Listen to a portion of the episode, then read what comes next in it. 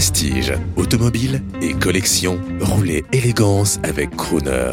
Arnaud de donc pour Gentleman Drivers.